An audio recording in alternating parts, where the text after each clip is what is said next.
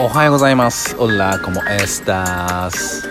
皆さんおはようございます。こんにちは。忍びシャス AKA エンヤ66です。この忍びシャス AKA エンヤ66のああでもねこうでもねは、え私ラッパーの忍びシャス AKA エンヤ66が日々のたわいもない出来事をつらつらと話す、えー、ラジオ配信番組となっております、えー、今日でシーズン2の58回目の、えー、放送です。えー、いつもね、えー、本当に多くのいいねとか、えー、レスポンスいただいてます、え本当に励みになっておりますので、えこれからもどんどん、えよろしくお願いいたします。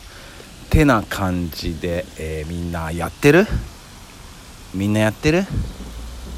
いや俺もやってるよ。俺もやってるよ。いやしかし暑いな。むちゃくちゃ暑くない？やばいよね本当に。これむちゃやばいって。ね。えいやほんまにちょっとみんな水分補給してこうよ。ほんまに。いやマスクとか外していいからね。ほんまに。もう実直にもうつけたはる人いるし。まあええねんけどね。ええねんけどさっていうね。うーん。なんかこうニュース見ててさこう街角のインタビューみたいなんでさ暑いですねみたいなリポーターの人がね街行く人に聞いたはんねんけどさいやもう本当に暑くて息苦しいですって言ってるおばちゃんがっつりマスクしてるから。外そう？外したらもうちょっと息苦しくなくなるよってね、うん、思わず突っ込んじゃうよねそういうのとかね。うんいや暑い。日本も気をつけよう。で、まあ、前回はね、えっと、ちょっとね、1週間ぐらい空いちゃったんだけど、まあ、前回ね、その、まあ、事務所 J ね、事務所 J のことで、まあね、えっと、山下達郎さんがラジオで自分の見解を話されて、いやちょっとショックだったな、みたいな、まあ、腑に落ちないなというか、まあ、そういう話をしてたんだよね。で、まあ、もちろんねやっぱこう結構反響あってさうん。でまあなんだろうな。まあそうだよねって、まあ、大体みんな感じること一緒だよねと思ってて。うん。でまあこれ以上まあなんかあんまり深掘りしたり広げる必要もないかなと思ってまあみんなそれぞれ思うこともあるだろうしうんと思っててさ。でまあなんか話そうかなと思ってたらまあちょっとね結構悲しいニュースあったりね。うん。であと今東北の方でね本当にこう水害、えー、があったりとかなかなかこうなんだろうまあもちろんね明るく楽しいことばっかりじゃないのが人生だしねえー、っとちゃんとえま、っすぐ目を向けなきゃいけない辛い現実があるっていうのも現実だしでもねなんかあんまりこうネガティブなことばっかりちょっとねみんなきっと、まあ、いつ聞いてくれてるか分からんけどさなんか朝とかさそれぐらいに聞いてくれてるような気もするからねあんま朝からちょっと気がめいるような話もしたくなくってなんかそんなこと思ってたらちょっと1週間空いちゃったのかな。うんめんごめんごめんごよ。うん。ね。まあでもやることやってたからね許してちょ。うん。やでもそのちょっと水害とか多いじゃん最近。うんほんとここ最近多いじゃん。でもちろんその降水量が増えたっていうのもあると思うんだよ。その地球の気候の変化によって。それもあると思うんだけどこれは俺のほんと個人的な見解やしなんかのデータに基づいて話してるわけじゃないからほんまに個人的な見解って裏付けるものは何にもないんやけど思うのはあのー、結構さソーラーパネルシステムその太陽光のあれねその太陽の光をエあのエネルギーに変えましょうよっていうそういうねあるやんねエネルギーの。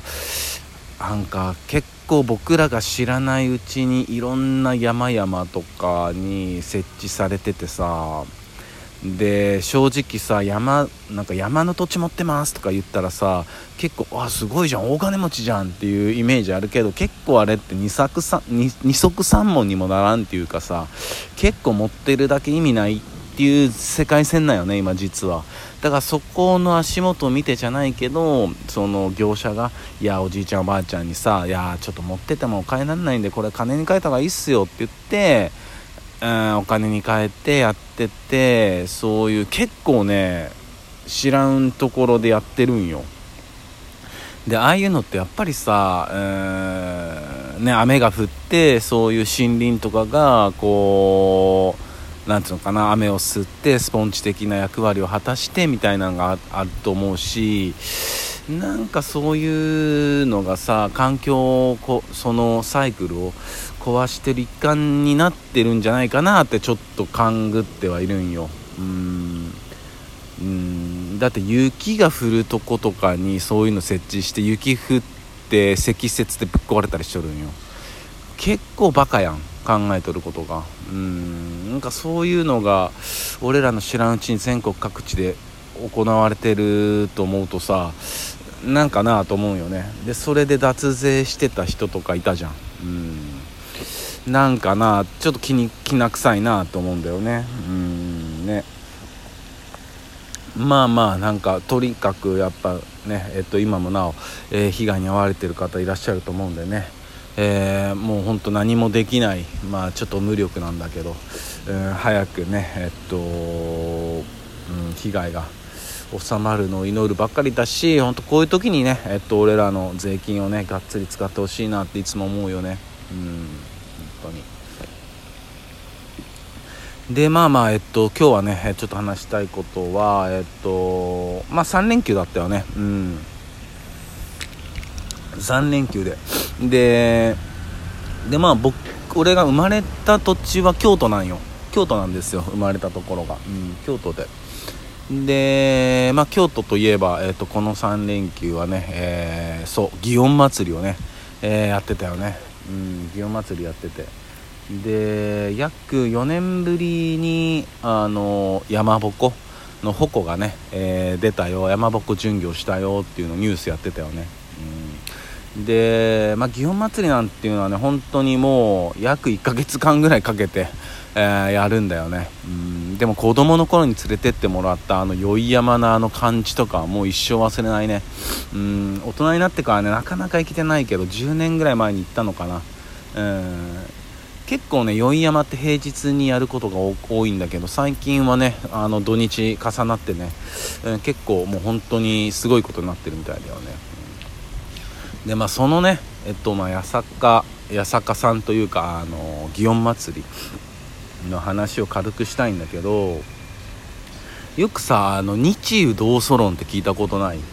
まあ、日本人と、えー、まあ、ユダヤ人って同じ祖先なんじゃないのとかさそういう話聞いたことないかな。でこの辺の話は俺もうちょっと深い話だと思っててただ日本人とユダヤ人がその同じ祖先とかそういうその辺よりもっと深いと思ってるんよね。もっと深いと思ってて。でまあ、そのイスラエルの、えっとまあ、ユダヤ人の人たちが、えっとまあ、使わってた言葉っていうのがヘブライ語って言われてんだけどでそのヘブライ語なんかっていうのもやっぱ日本には結構なんていうのかな共通することがあるんだよね。例えば、えーえー、なんだっけ八景に残ったっていうあるじゃん相撲の。あれもヘブライ語であれが、えっと、なんだっけ池突撃しろみたいなななんかそんな感じなんだよね。うん。で、えっと、じゃんけんぽんってあるじゃん。じゃんけんじゃんけんぽんも日本語だったら意味ないけど、えっと、ヘブライ語だったら隠して準備して来なさいっていう意味があったりね、うん、そういうことがあったりしてけかなりあのかなりというか、まあ、共通通ずるところがいろいろあるんだけど。で、まあ、その祇園祭りつうのも、えーと、八坂さんっていうね、えー、八坂神社っていう神社が、まあ、京都行ったことある人はまあ分かると思うけどあってね、まあ、そこの、まあえーと、お祭りだって言われてんだけどでその八坂っていうのも、まあ、ヘブライ語でいくとその「ヤ」っていうのは、えーとヘブライ語で神様って意味なんだよね。であんまりその結構パワーのある言葉だからあんま言あのそういうヘブライ語では言わないらしいのね。そのユダヤの人たちはあんまりこの言葉はあんま言わないらしいんだけどパワーがありすぎて。で坂っていうのはま小屋っていう意味。だからま神様の小屋って意味なんだよ。八坂っていうのは、うん、そういうのがあったり。でまあ祇園。まあ祇園っっていう、まあ、祭りがあったり土地の名前があるんだけど、えっと、ヘブライ語でシオン。シオンっていうのっていう意味があってそれは、えっと、エルサレム、まあ、首都だよね。首都の意味があったりとか、まあ、こういった感じでだいぶあの共通点はあるんだよね。うん本当に。で何よりもそのすごいのはまあその1617日昨日が山鉾巡業で昨日で終わりか。でそんで宵山宵々山とかあるんだけどで、まあ、昨日で終わってんのか。で17日7月の17日っていうのがあの、ノアの箱舟ってあるじゃん。ノアの箱舟の、あの、箱舟にみんな逃げて最後アララカだったっけ？アララカ山だったかな？なんかそんな名前の、えっと、山頂に着くんだけどそれが7月17日なんだよね。うん。でそのもちろん山鉾の中に船の形した鉾があったりとかさ。そういうのでかなりねえっと通ずるところがあるんですよ、うん、だからやっぱりね出たとこ一緒かなってやっぱり思ったりも俺はしていて。うん。それこそ日本っていうねえっと意味もヘブライ語じゃ聖書に従う国だったかな。なんかそういうのがあったりとかして、うん、でまずやっぱ GHQ が第二次世界大戦後に何をしたか日本に何をしたかって言ったら日本にあるピラミッドを調べたっていうね。まあ、そこでいろいろあったんだろうねと思うよね、まあ、この辺はねちょっとまたあの深くなりすぎるんでまた別の機会にねあの話したいと思うけど。だから今日は7月17日新しい始まりだからみんな。始めてこう新しく。ねそんな感じかな、えー、それでは、えー、今日も一日皆さんにとっていい日でありますように忍びシャース